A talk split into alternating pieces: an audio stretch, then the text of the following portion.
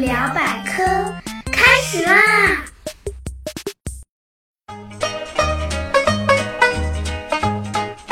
嗨，大家好，我是你们既搞笑又好学，讲起百科来就刹不住车的大吼吼同学。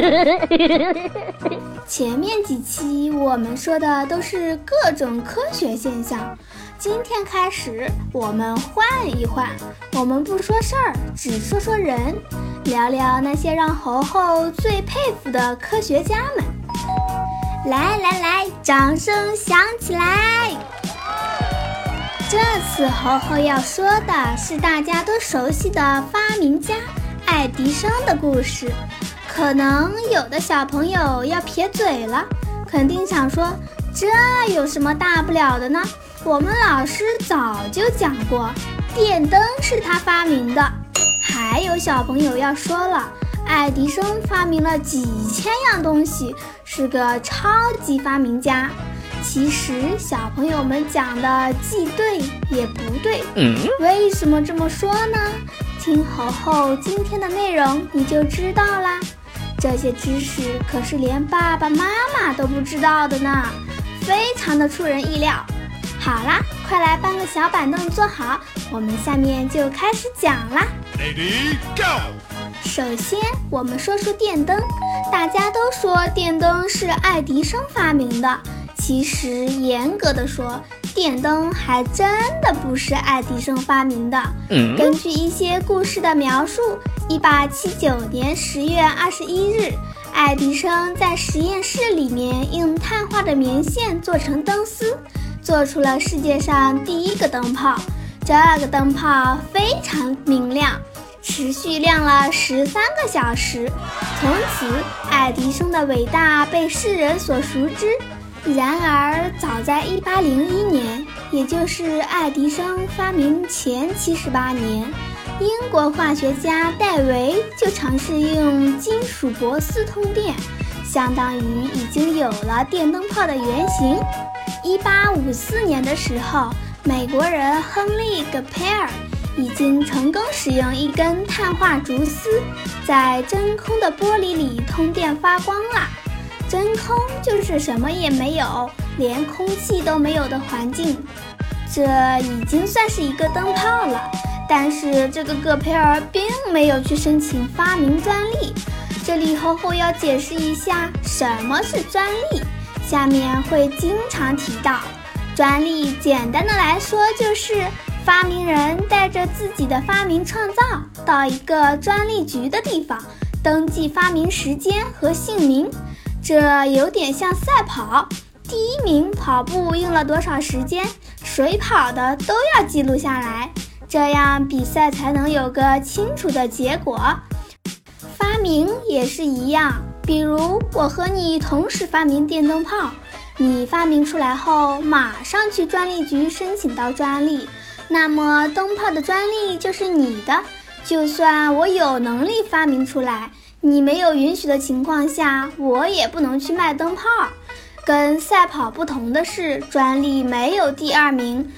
谁先去申请，谁就拿专利，哪怕你后发明出来，先申请到专利也是你的。那这个美国人戈培尔就吃了大亏，没有去专利局登记他的发明。唉，当时也就没有人认为这个灯泡发明是他做的。一八七四年，加拿大两名电气工程师更厉害。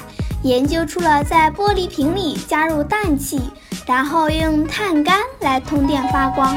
这个研究已经非常接近成功了，但是他们俩没有钱，就再也做不下去了。于是他们干了一件事情，把他们的研究成果卖给了爱迪生。爱迪生相当于直接拿到了灯泡的科学成果。然而，在一八七八年。也就是爱迪生宣布成果的前一年，英国人约瑟夫·威尔森斯旺经过近三十年的研究，成功实现了真空下碳丝通电发光的灯泡。斯旺非常的聪明，他立刻在英国申请了专利，还在英国开始开了公司，给各个家庭安装了灯泡。一年以后，一八七九年，也就是大家熟悉的故事，爱迪生经过几千次试验，终于找到了一种碳化棉丝作为灯丝的材料。其实，碳丝这个材料，英国人斯旺几年前就已经发现了，以至于后来爱迪生想把电灯卖到英国。立刻被斯旺的公司给告了，因为爱迪生在英国并没有电灯的专利。爱迪生在那场与斯旺的官司中也输了，在英国的电灯生意也是历经波折，直到最后，斯旺的电灯专利被爱迪生买下来了。爱迪生的公司找到了钨丝作为灯丝材料。才算为爱迪生发明灯泡这个故事画上了圆满的句号。听到这里，小朋友们可能要发出疑问了：如果事情真的是这样，灯泡不算是爱迪生本人发明出来的？那其他几千项发明难道也不是爱迪生发明的？嗯，确切的说，爱迪生一生拥有一千零九十三项发明专利，是世界上拥有发明专利最多的人，称他为发明大王，那绝对是名副其实。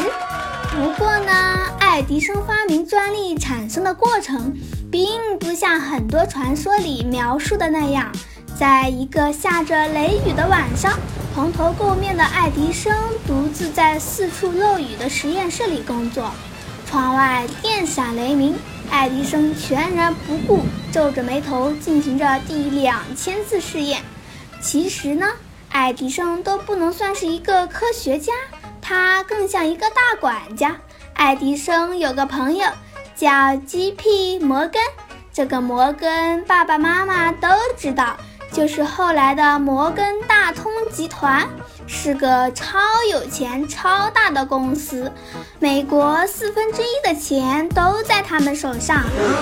这个叫摩根的大老板朋友负责出钱，看到好的发明专利，一律帮爱迪生买下。就像那个加拿大工程师发明的灯泡专利，看到好的科学家、工程师。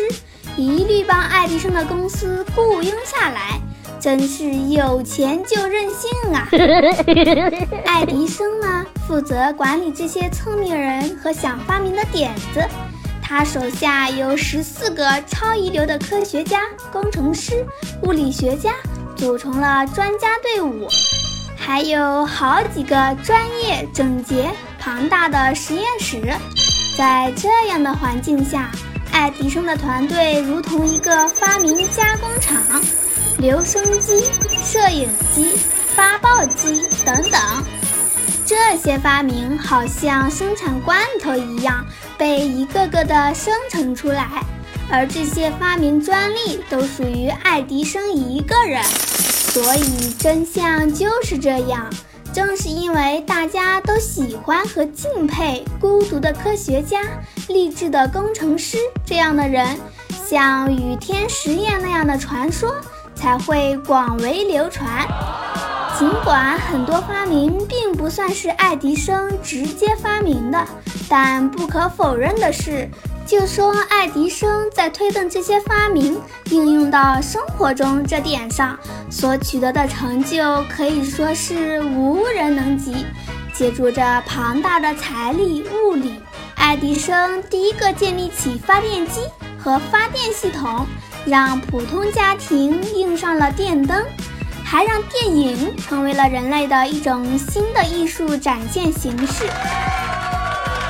其实，在爱迪生的故事里，还有另外一个非常传奇的人物。这个超神一样的发明家跟爱迪生还有场世纪对决。他的名字嘛，哈哈，卖个关子，猴猴先不说，因为时间的关系，猴猴放在下篇详细聊哦。想听的话，记得收藏猴猴的节目哦。哦，对了，如果小朋友们对爱迪生还有什么疑问，可以让爸爸妈妈们帮忙在评论区留言。好啦，本期节目就到这里，百科知识轻松学，猴猴聊百科，让我们下期再聊，拜拜。